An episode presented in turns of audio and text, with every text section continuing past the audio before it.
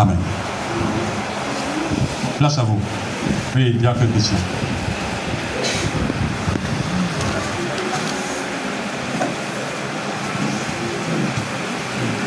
Bonjour frères et sœurs. Bonjour. Bon, j'ai deux questions. La première question, c'est dans le chapitre 23, au niveau du deuxième brigand. J'aimerais savoir pourquoi pour lui, il n'y a pas été question de repentance? Ça, c'est ma première question.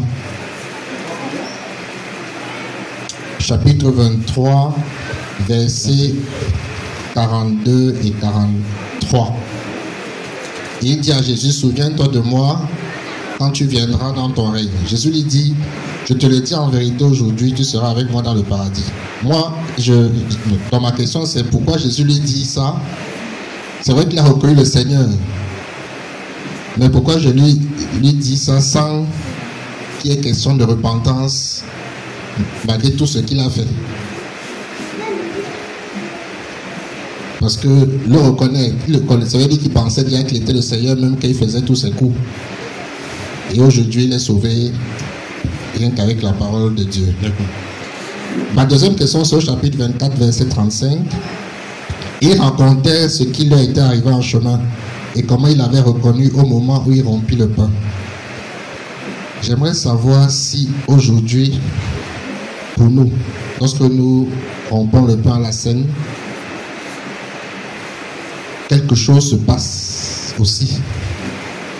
Est-ce qu'il y a des éléments sur lesquels on nous ouvre les yeux, des réalités Est-ce qu'il y a des éléments qui sont enfuis en nous, sur lesquels le Seigneur permet qu'on puisse, que ça se débloque et on puisse... Est-ce que quelque chose se passe dans cette... Ok. Merci beaucoup. Oui, frère euh, Diacre, d'abord. Euh, prenons d'abord le diacre, euh, le frère Elvis.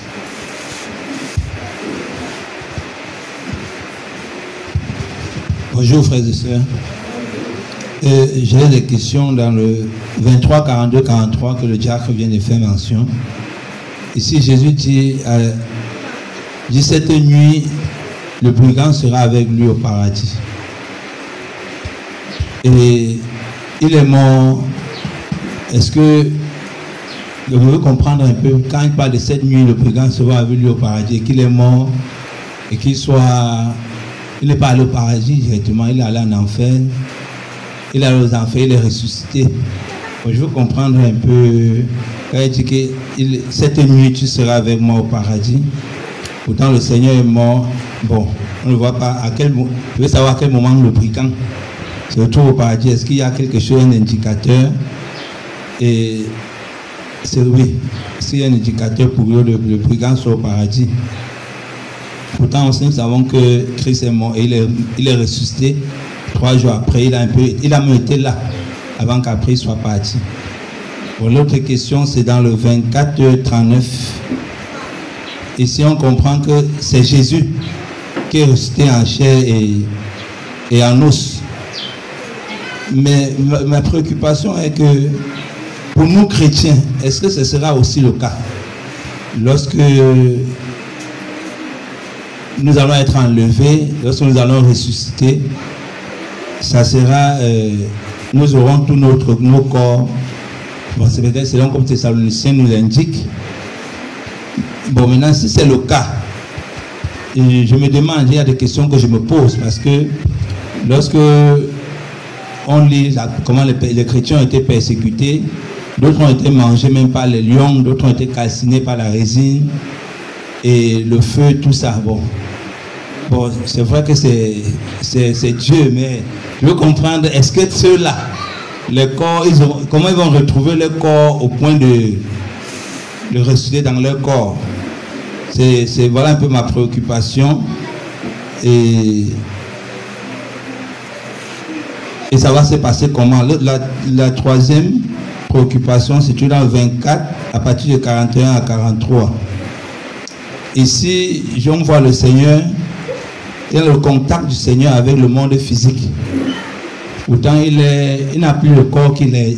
Il est allé avec, euh, il ressuscite avec un corps glorieux, mais il a un contact avec un corps physique au point il dit, à ses disciples, touchez-moi, voyez. Un esprit n'a ni chair, ni os comme j'en ai.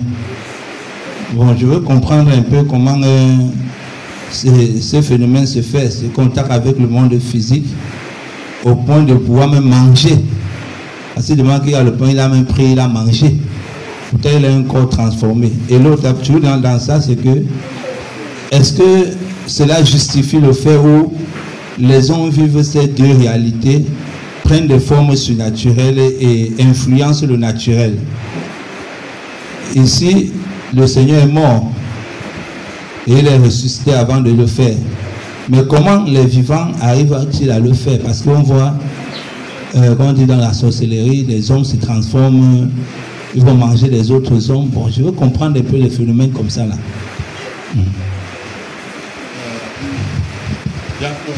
Copain, avant le diacre Bertin.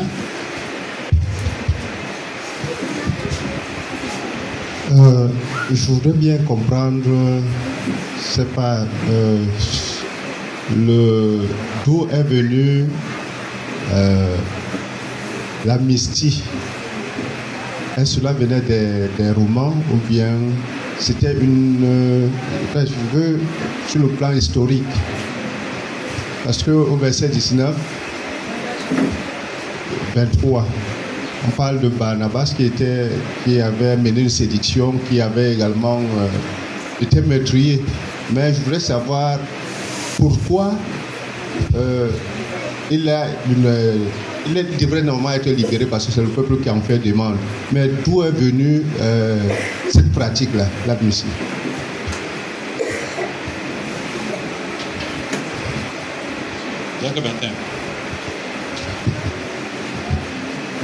Je voudrais partager un verset au chapitre 24, verset 34.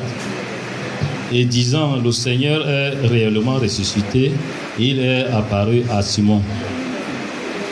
Mon partage va dans ce sens. Nous connaissons euh, dans les chapitres précédents comment euh, Simon a régné le Seigneur et ici, après qu'il soit arrivé à la tombe et constate euh, les, faits, il prend sa route.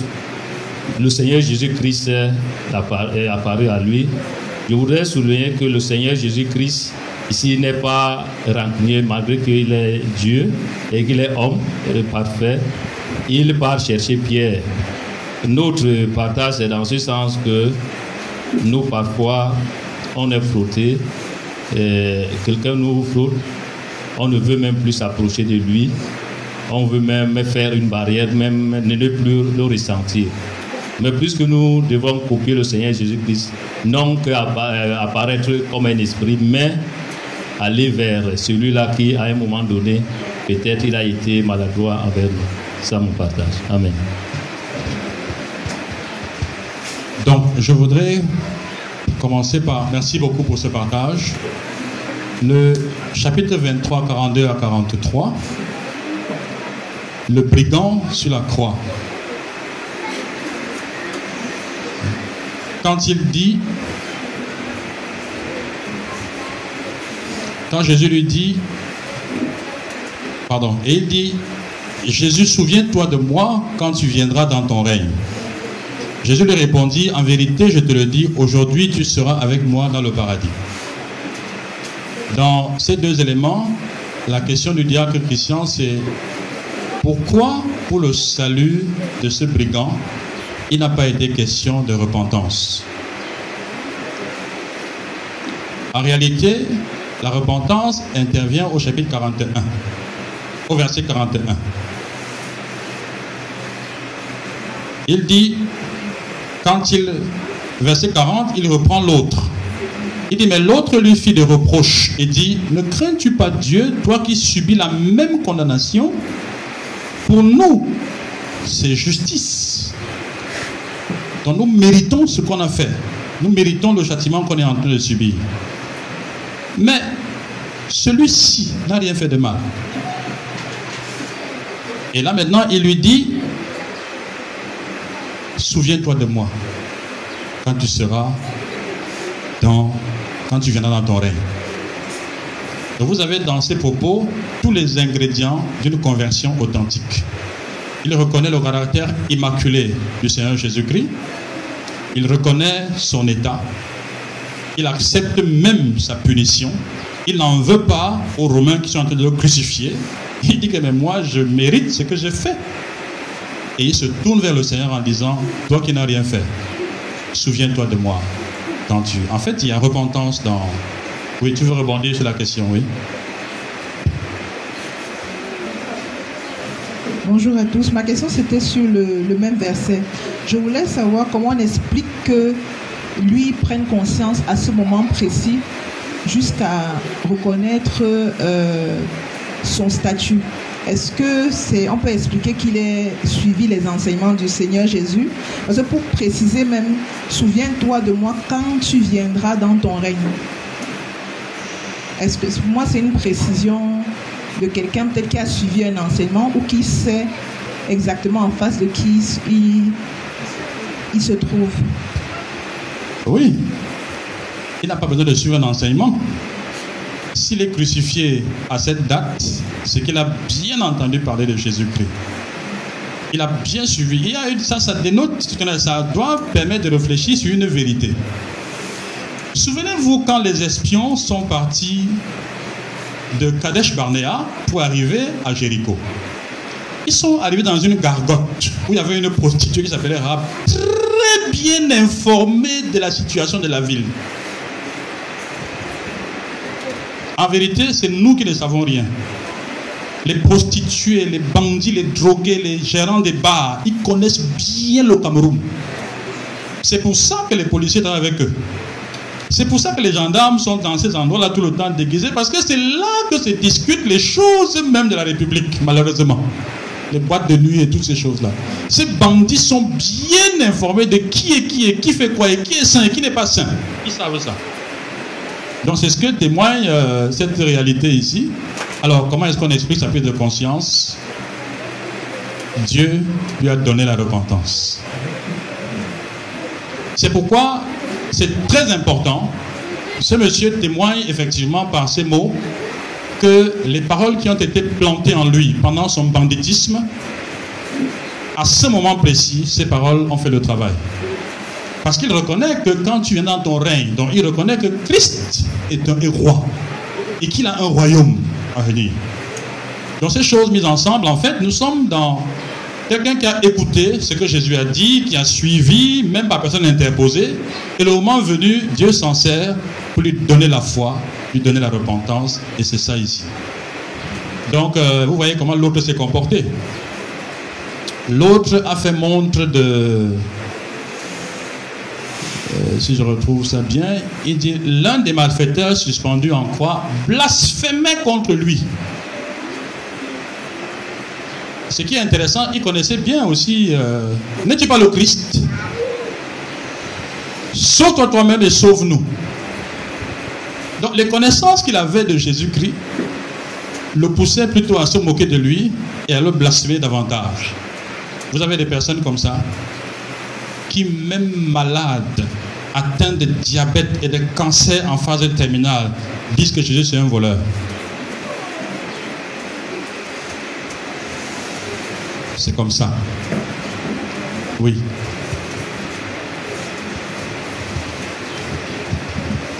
Je voudrais juste un peu, une toute petite question sur ce point.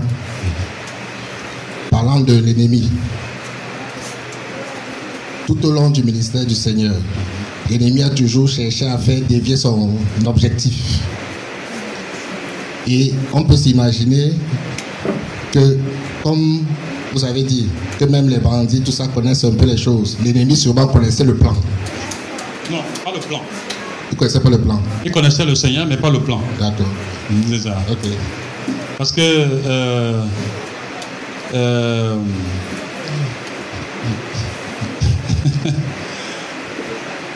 euh, je vais dire comme dans le Nouveau Testament, il est dit que s'ils avaient connu ces choses, s'ils avaient connu le plan, ils ne l'auraient pas crucifié. Ouais, c'est ça. Donc ils ne savaient pas en fait le plan. S'ils savaient que ce plan était contre lui, il aurait laissé les choses se faire. Il ne savait pas. Merci beaucoup. la question de l'armistice est une question qui a historiquement deux approches. Il y a l'approche proto et l'approche formelle. Les armistices ont toujours existé, même à l'époque biblique. C'est-à-dire qu'on parle d'armistice lorsque une guerre arrive à son terme et que les, les deux camps, si on a fait des, des prisonniers dans un camp, on dit qu'on a armistié ces prisonniers en question. Donc elle prend un caractère formel lorsque les guerres deviennent de plus en plus, entre guillemets, officielles. Donc on est là dans, les, dans la deuxième moitié du Moyen Âge. Voyez-vous, parce qu'avant, nous n'avions pas des, armistices vraiment formels. C'est-à-dire que c'était des situations où il y avait soit échange de prisonniers, soit il y avait échange, il y avait que le, le, le, peuple qui a gagné avait des problèmes en termes de nourriture et trouvait le moyen d'échanger les prisonniers, de troquer les prisonniers contre la nourriture et ça mettait fin à la guerre. Parfois aussi il y avait des, des, ententes en fait qui se faisaient entre les pays. C'est-à-dire que euh, quand je parle d'entente, si moi je suis APK 12, APK 11 ici, et que les populations de Niala se sentent menacées, ils viennent faire alliance avec moi. Ceux qui sont, viennent faire alliance avec moi et nous devenons un grand groupe assez fort pour empêcher que d'autres groupes viennent nous terrasser. Et ça fait que ce n'est pas, c'était des arrangements qui se faisaient pour empêcher euh, l'annexion des territoires qui étaient petits et seuls. C'était pas vraiment des armistices. Mais nous avons, de façon très officielle, à la fin de la Première Guerre mondiale, vous avez le phénomène qui se manifeste avec, de façon très formelle avec, des avec euh, la signature d'un traité d'armistice. Mais là, nous sommes déjà hors de la période de la coulée, hors des périodes bibliques. Donc c'est avec ces guerres officielles, entre guillemets, qu'on arrive à avoir des documents qui sont des documents d'armistice pour dire cessation de, cessation de guerre. Mais ça, c'est des situations de proto, donc des, des, arrangements qui se faisaient avant sans grand caractère officiel au sens qu'on a aujourd'hui. Vous avez même aujourd'hui le traité de Versailles, le traité de Versailles qui est en réalité un traité préventif. C'est-à-dire quelque chose qui arrive pour empêcher les militaires sur le champ de guerre de commettre des forfaitures. Donc il y a un code de la guerre maintenant, parce que si les gens ne font pas la guerre dans les règles, ils sont des criminels. Donc ça, c'est des traités qui sont préventifs pour nous empêcher de voir des massacres et des génocides, mais malgré tout cela, les choses se font. Deuxième question du 24-35.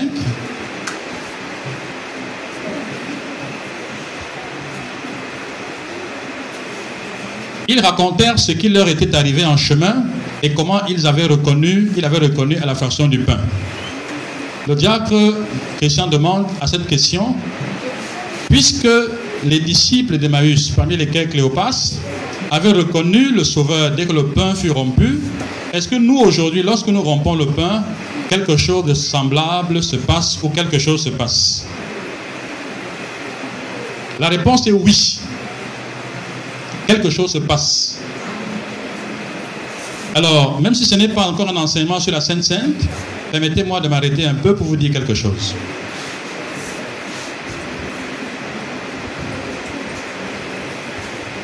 C'est cette réalité qui se passe là, qui fait de la confusion dans la compréhension catholique romaine de la Sainte Seine. C'est ça qui fait la confusion dans la compréhension protestante classique luthérienne de la Sainte Seine. Catholique qui est dit transsubstantiation et protestante qui est dit, tout au moins luthérienne, qui est dit consubstantiation. En réalité, ces, expressions de consubstantiation et transsubstantiation sont des façons d'exprimer la présence de Jésus-Christ pendant la cérémonie. Alors, les catholiques romains estiment que le corps se transforme en véritable corps à travers le rituel. Et que le pain se transforme en véritable pain euh, en travers le rituel. Je veux dire le, corps et le, vin. En, véritable sang travers le rituel. Sauf qu'en réalité, euh, ils n'ont pas le courage de ce qu'ils veulent dire. Je dis que si on suit la logique, parce que pour eux, ça reste encore une transformation officiellement rituelle. C'est-à-dire que c'est le corps de Jésus sans être son vrai corps physique. Ça, c'est la version officielle. C'est-à-dire que si tu connais un, vous un prêtre catholique, il n'osera pas vous dire que ça se transforme en vrai corps au sens de la chair matérielle. Il n'osera pas aller jusque-là. Parce que les implications, c'est qu'on devient cannibale. Il vous dira, c'est une transformation rituelle. Donc, c'est le corps mystique de Jésus. Ce n'est pas son vrai corps, mais c'est son corps. Vous, vous comprenez quelque chose à ça? Ils ont de la peine en fait à exprimer la présence du Seigneur pendant la Sainte Seine. Et ils sont en train de dire que la présence est dans l'élément. Tout au moins la présence est l'élément. L'élément devient le Seigneur et sa présence est ainsi associée à la célébration. Et tout à fait, ils sont tout à fait logiques. Hein? Parce que leur conception de l'Église, c'est Corpus Christi. Donc pour le catholique romain, l'Église est le corps mystique de Jésus. Et donc tout ce qui doit s'y faire relève de la mystique chrétienne. Ils sont cohérents dans leur façon de réfléchir. Ne pensez pas que ce qu'ils font sont des accidents. Ils pensent bien ce qu'ils sont en train de faire. Sauf que dans ce méli-mélo philosophico-spirituel et tout ça au religieux, on est en fait dans une sorte de magie. C'est-à-dire que dans cette conception de la transcendance, vous n'avez pas de différence entre le phénomène incantatoire par lequel un magicien transforme quelque chose en quelque chose d'autre et ce qu'ils sont en train de faire. Il n'y a pas de distance véritable dans, cette affaire-là. Et c'est là que ça nous pose des problèmes. Donc, il faut qu'ils aient le courage de ce qu'ils disent. Les protestants, quant à eux, estiment qu'ils ne sont pas vraiment d'accord avec cette pensée catholique romaine, mais pour eux, le Jésus n'est pas dans l'élément. Mais il est soit au-dessus, soit... Il ne se confond pas à l'élément. Donc il est, il est avec sans être avec l'élément. C'est consubstantiation. Donc c'est, il est ami mais sans être ami. Ils sont là mais ce n'est pas l'élément vraiment, mais il est quand même là. Vous voyez? C'est cette réalité-là. Toujours le même problème, c'est expliciter la présence du Seigneur pendant cette affaire-là. Quel est l'élément spirituel qui se produit dans cette présence Eux, ils mettent ça dans les éléments. Nous, et les théologies réformées, c'est-à-dire que l'EEC, l'EPC et les évangéliques que nous sommes, nous ne sommes pas d'accord avec cette façon de voir. EEC, EPC sont des protestants, au sens classique du terme, mais ils n'ont pas la conception que les autres ont de la Sainte Seine. Pour eux, la présence du Seigneur n'est pas dans les éléments. Les éléments sont symboliques et c'est ce que nous croyons aussi. Les éléments sont symboliques et donc quand Jésus donnait le pain, il était vivant. Il n'y avait donc aucun lien entre son vrai corps et l'élément. Ça restait quelque chose de symbolique. Et donc, où se trouve sa présence? Sa présence se trouve exactement comme avec ses disciples. Quelqu'un a posé la question tout à l'heure par rapport à, son corps physique qui traversait les murs. Si Jésus est capable de traverser un mur avec son corps glorifié et se faire voir, c'est qu'il est capable d'être présent sans qu'on ne le voie. Nous croyons que quand on rompt le pain, il est présent. On ne le voit pas, mais il est présent à chaque fois que nous sommes là. Et parce qu'il est présent, nous avons progressivement la capacité de comprendre les Écritures, d'être transformés en la même image que lui. C'est effectivement ce rôle de sa présence. Si vous enlevez la sainte scène d'une réunion chrétienne, vous perdez du coup la capacité d'entrer en profondeur dans les Écritures. Vous perdez cette capacité. Voyez-vous Nous croyons vraiment qu'il est présent. Il n'est pas visible. On ne le voit pas. Mais notre attitude, si on est bien enseigné, on doit faire attention à ce moment. Parce que quand on rend le pain, nous témoignons de sa présence. Et d'ailleurs, on peut même penser que c'est lui qui préside cette cérémonie. Bien sûr, c'est un abus de penser comme ça. Parce que c'est un abus, mais un abus poli et justifié. Christ ne peut pas être là et tu présides. Même s'il m'a dit, faites ceci en mémoire de moi, ça veut dire qu'il m'a donné la capacité de présider. Je reconnais quand même que quand il est présent, je suis le sous-berger. Je ne suis le pasteur de personne devant Jésus-Christ. Il est notre pasteur à nous tous. Voyez-vous Quand il est là, quand même par politesse, hein on fait ça. Il faut, il faut bien reconnaître ça. Moi, je ne sais pas comment ça fait chez vous, mais quand moi on prononce Jésus-Christ, les cheveux se dressent. Hein? Moi, j'ai peur. Sincèrement, quand on prononce Jésus-Christ, je fais attention. Ce n'est pas quelqu'un avec qui il faut, il faut jouer. Il est hautement estimé. Vraiment, vraiment grand, ce sauveur. Ok. Euh, la question du frère Elvis sur le 23, 42 à 43.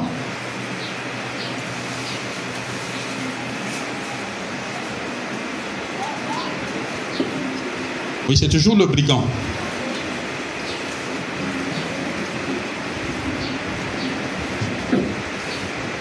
Alors, je ne me rappelle pas très bien de ta question. Je cherche à retrouver dans les notes, là je ne vois pas bien. Ah oui, oui, c'est bien. En fait, si je comprends bien, comment peut-il dire aux brigands aujourd'hui même, ils seront au paradis, alors que lui, il devait être enterré. Et qu'il devait faire trois jours dans la tombe. En fait, le fond de ta question, c'est comment est-ce qu'il peut être à la fois dans la terre et au paradis? C'est ça. D'accord. Tu peux le préciser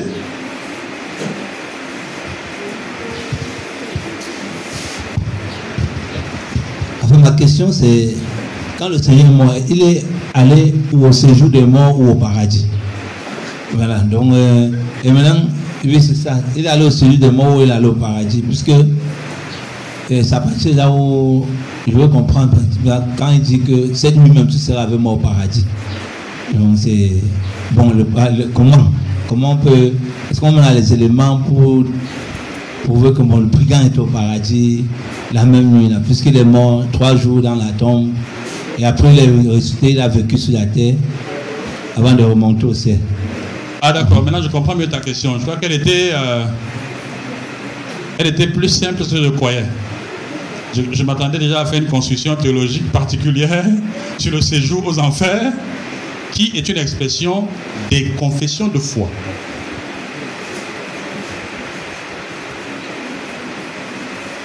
Principalement. Donc, le texte dit qu'il est allé au paradis.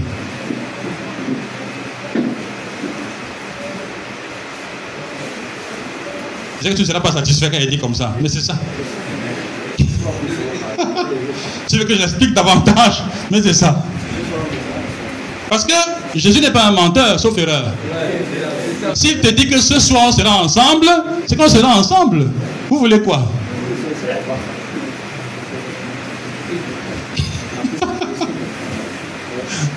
Je te comprends. Je creuserai une autre fois. Tu poseras la question autrement, je vais creuser une autre fois. Laisse-moi ne pas, laisse-moi, laisse-moi ne pas répondre à la question que tu n'as pas posée. Laisse-moi répondre à ce que tu as posé, clairement. Ok. Euh, 24, 39.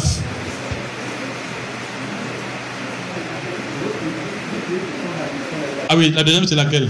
Micro pour lui. Il allé réellement, il allé pour après mort. Au séjour des morts ou au paradis J'ai répondu, il est parti au paradis, tu veux quoi? Non, là c'est le brigand. Ça c'est le... Seigneur, le Seigneur lui-même. Oui, ils étaient à deux, il devait aller à deux. Donc, Il a dit quoi? Ah.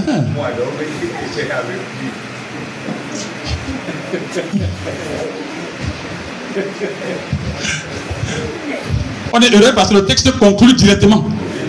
Oui, ça dit que le 24, euh, 42 à 43, là, c'est très bien. Hmm?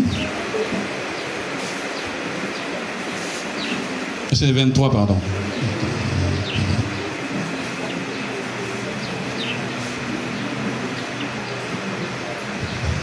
Souviens-toi de moi quand tu viendras dans ton règne. Je lui ai répondu, en vérité, je te le dis, aujourd'hui tu seras avec moi dans le paradis. Ils étaient à deux là-bas. Ouais, il, il n'est pas deux d'accord. Il est en train de le formuler. Il va finir par arriver à ce vraiment savoir. parce que quand on le dit, l'apôtre Paul, euh, elle explique que nous ne dévancerons pas ceux qui sont euh, avant nous, qui sont morts avant nous. Ça sera un, un signal d'honneur aux, aux sont les, tous les morts en Christ et ceux qui seront restés seront enlevés avec lui. Je veux comprendre en fait, euh, est-ce que d'autres sont déjà, d'autres morts en Christ sont déjà au paradis et que les autres viendront par la suite? Bon, est-ce qu'il y a déjà quelqu'un au paradis? Bon, je veux comprendre parce que si on explique euh, le nouveau ciel, la nouvelle terre, que peut-être on dit que la justice régnera, est-ce que ça sera le millénium Ça sera pas après? Ces choses un peu sont un peu confuses dans ma je voudrais- Oui, mais parce que ce que tu poses comme question ne permet pas de réponse dans le texte. Parce qu'en fait, tu me demandes de faire là un cours sur le paradis. à tes questions, je dis oui. Les gens sont au paradis. Tous les enfants de Dieu qui meurent partent au paradis. La question c'est où au paradis Où Le paradis a-t-il des compartiments Où on range les martyrs On range les non-martyrs Où attendent les femmes Où attendent les enfants Les gens qui meurent sans avoir été convertis et qui ont un statut particulier? Et c'est quoi? C'est quel paradis? Les nouveaux c'est la nouvelle terre, la nouvelle Jérusalem, la félicité C'est quoi le paradis? Ma réponse est oui, ils sont au paradis. Mais où au paradis? Nous creuserons. Nous creuserons. Un texte s'y présentera et on aura les éléments pour le paradis. ok. Vous avez rebondi sur la question. Ah d'accord. D'accord. Ce que je voulais dire en fait, c'est que je pensais quand tu posais la question par rapport à Paul, j'allais te dire, sur certaines des questions, on est en train de lire Luc. Cherchons à comprendre ce que Luc nous dit dans le partage. Quand tu fais avec ce que Paul dit et tout ça, il faut maintenant repartir voir Paul dans son contexte pour savoir ce qu'il est en train de dire. Je ne rechis évidemment pas à vous en parler. Je veux qu'on aille pas à pas et terre à terre. Euh, 24-39.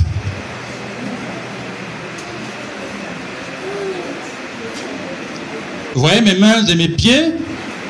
C'est bien moi. Touchez-moi et voyez un esprit n'a ni chair ni os comme vous voyez que j'en ai. C'est toujours le, frère euh, Elvis qui a posé la question. Est-ce que nous allons également ressusciter en chair comme Jésus le fut à cette époque? Mais la, la réponse c'est oui à 100%. Jésus est ressuscité corporellement, nous allons aussi ressusciter corporellement. Il a dit, si c'est donc vrai, nous allons ressusciter corporellement, qu'en sera-t-il des personnes qui sont mortes, la tête coupée, écrasées par un deuxième camion, et le corps tiré et déchiqueté? On a seulement ramassé les morceaux, on est parti mettre à la, à la mort dans un sac. D'autres ont été écrasés, d'autres ont été rompus, et à travers la guerre même, euh, ou morts en avion ou par train, et ça a brûlé et tout ça. Qu'en sera-t-il de ce type de corps?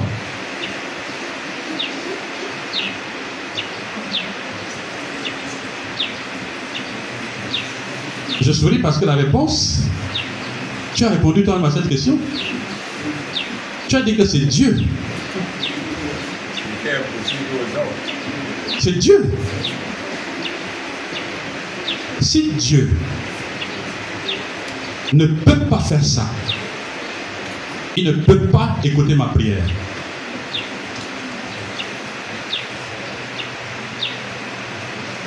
Parfois quand je prie le Seigneur, je dis Seigneur, tu es infiniment grand et moi je suis infiniment petit. Je ne sais pas comment tu fais pour entendre ma voix. À côté de tant de voix, des personnes qui sont comme moi et mieux que moi, et qui te prient aussi. Mais ce que je sais, c'est que je suis ton père, euh, je suis ton fils. Et que dans une maison, si un père ne peut pas écouter la voix de l'enfant, même le plus petit, ce n'est pas un père. Seigneur, merci parce que tu m'écoutes. Ce n'est pas parce que Dieu. Ce que je fais comme du soir, c'est pour moi. Hein. C'est pour me convaincre qu'il m'écoute.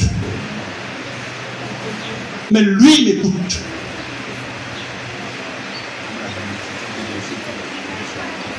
Parce que quelqu'un qui est capable de connaître le nombre de cheveux de ma tête, en disant que c'est tous compté, ça veut dire qu'il connaît le nombre de cheveux de la tête de tous les hommes sur la terre, depuis Genèse jusqu'à l'enlèvement, jusqu'à la fin du monde.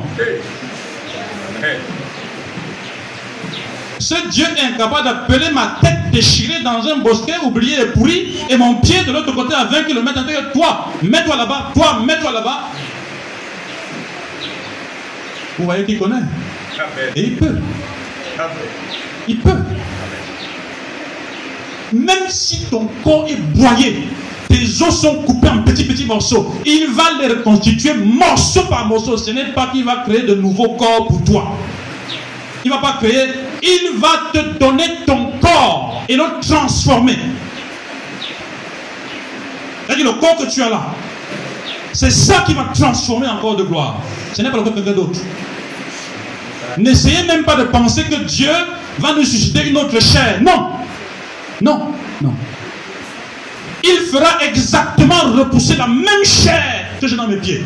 Et mieux, si je suis paralytique, il me donnera des pieds droits.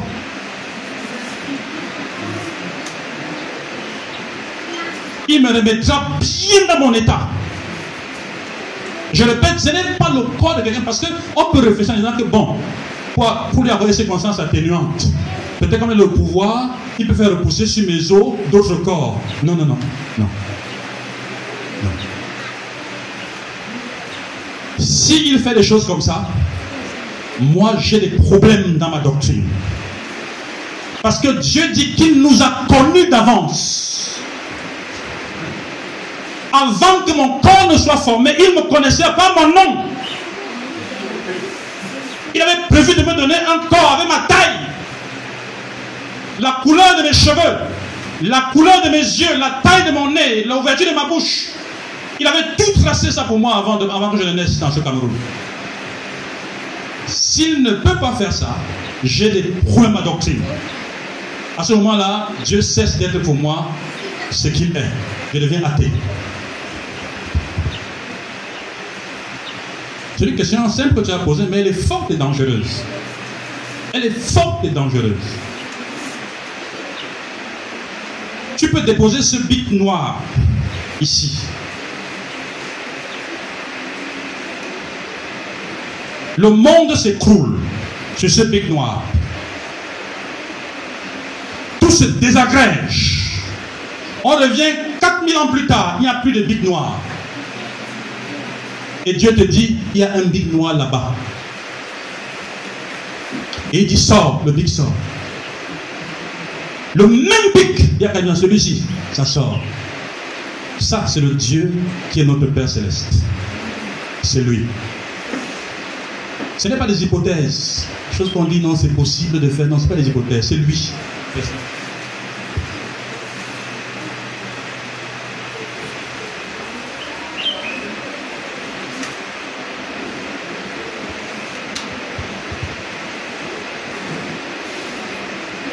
Le 24, 41 à 43, le contact avec un corps physique.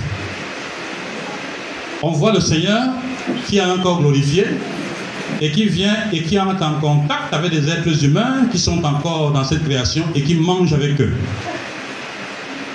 En fait, ça, c'est un appui que tu prends pour dire que est-ce que cela justifie le fait que certaines personnes prennent des, certaines personnes prennent des corps surnaturels pour euh, contrôler les êtres humains qui sont naturels. Alors pour opérer dans le surnaturel.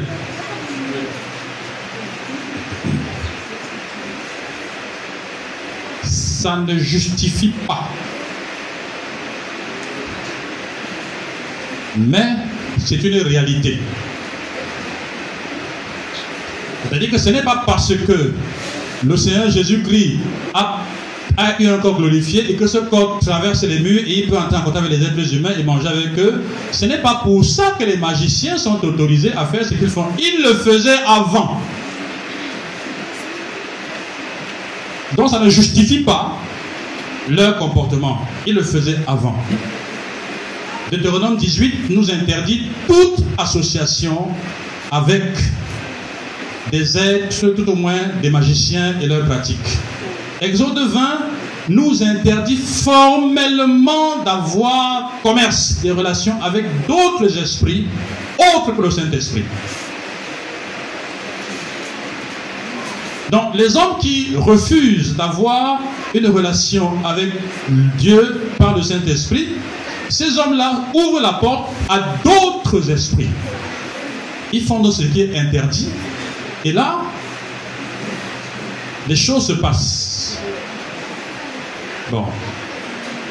Ce matin, je n'ai pas trop envie de développer et de sortir euh, des cadres. Ça se passe. Il faut savoir que chaque sorcier a deux corps.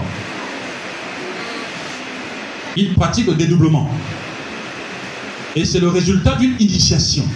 On les initie, on leur apprend à utiliser cet autre corps. Or, Dieu ne nous a pas autorisés à utiliser de tels mécanismes. Tous ceux qui font son- son ça sont dans le monde des rebelles et des désobéissants. Euh, 1 Thessaloniciens 5, verset 13 dit dans la bénédiction finale que votre corps tout entier soit maintenu, il précise, l'esprit, l'âme et le corps soient maintenus dans, une certaine intégrité. Ça, c'est la bénédiction finale. Dieu veut que par le Saint-Esprit, notre âme, notre corps, notre esprit soient maintenus ensemble dans l'intégrité, à la fois essentielle et même fonctionnelle. Dans ce que nous faisons chaque jour, il veut qu'on ait la sanctification. Il veut également que du point de vue de, la- notre essence, qu'on ne déplace pas notre âme, notre esprit, qu'on le fasse bouger, sortir du. Non, non, il ne veut pas ça. Qu'on reste dans cette intégrité qu'il a voulu. Ok. Alors, je prends une deuxième série. Oui, ça, Marina. J'ai une question au niveau de Luc, chapitre 23, au verset 24, par rapport à ce que Pilate a fait. Il est écrit Pilate prononça que ce qu'il demandait fut fait. Plus bas, au, à, à Luc 22, le À Seigneur, à Luc Luc 20. 22, Oui. la réponse qu'il donne au- à ses frères. Tu as 22 Au combien verset 22, verset 22 même aussi. Mais malheur à cet homme par qui il est livré. Donc j'aimerais savoir si c'est vrai que cette parole, euh, je crois savoir que cette parole concerne Judas. Je ne sais pas également si cette parole concerne également Pilate. C'est vrai que dans les autres évangiles, Pilate a lavé les mains, il a dit qu'il remet ça, que son sang tombe sur, sur leur tête. En fait, j'aimerais comprendre s'il est douané de. Ah. Pilate, c'est un mauvais divorcé. C'est un mauvais divorcé. Il ch- chasser sa femme veut dire que le mariage.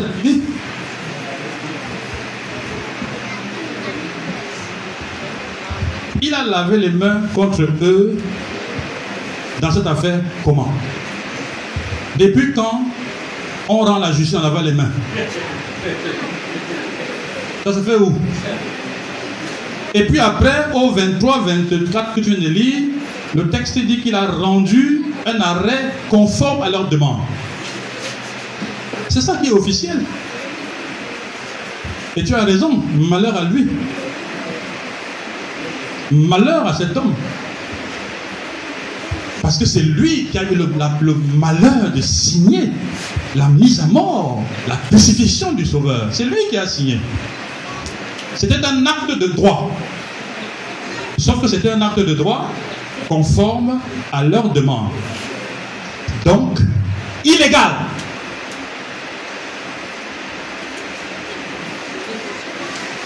Ce n'était pas conforme aux dispositions de la loi, puisqu'il dit un peu plus haut, il n'a rien fait. Je ne vois rien. Comment un homme qui examine le droit, examine les livres de droit, examine tout ce qu'il y a là, d'après la loi romaine, il ne voit rien à même de lui permettre de signer un arrêt pour le condamner, mais il rend quand même un arrêt conforme à leur demande. Donc c'est un arrêt illégal.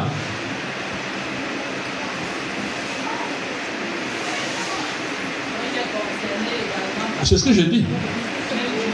Oui, c'est ça. Il est concerné par ça. Il est bien concerné même. Et même plus que Judas. Parce que le magistrat est établi en lieu sûr pour punir les hommes qui font le mal et pour récompenser ceux qui font le bien. Lui, il a fait quoi? Donc, en tant que magistrat de son rang, il a failli. En tant que procurateur, il a failli. Il a failli vis-à-vis du Seigneur, il a failli vis-à-vis de, de César, il a failli vis-à-vis de l'Empire romain. N'eût été la haine contre Jésus qui s'est propagée et qui était consubstantielle du plan de Satan, Pilate aurait même, à travers les annales même de l'Empire romain, il aurait pu être condamné. Mais vous savez que les mensonges après la mort de Jésus ont couru pendant des siècles. En disant que voilà, euh, il avait fait ceci, il avait fait cela, on l'avait, on l'avait tué parce qu'il a fait ceci, il a fait cela, et même on est venu voler son corps après sa mort, on a fait ce genre de choses. On a, tous ces mensonges ont couru. Aujourd'hui, rendu à cette heure, qui peut encore se dire de telles saletés En tout cas, les prédicateurs de l'époque commençaient à leur dire qu'ils ont fait ça pour ça.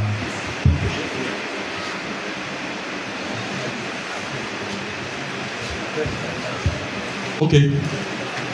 Une dernière question, s'il y en a. Merci. Je vais demander à toujours au diacre Bertin de remercier le Seigneur pour ses partages. Seigneur,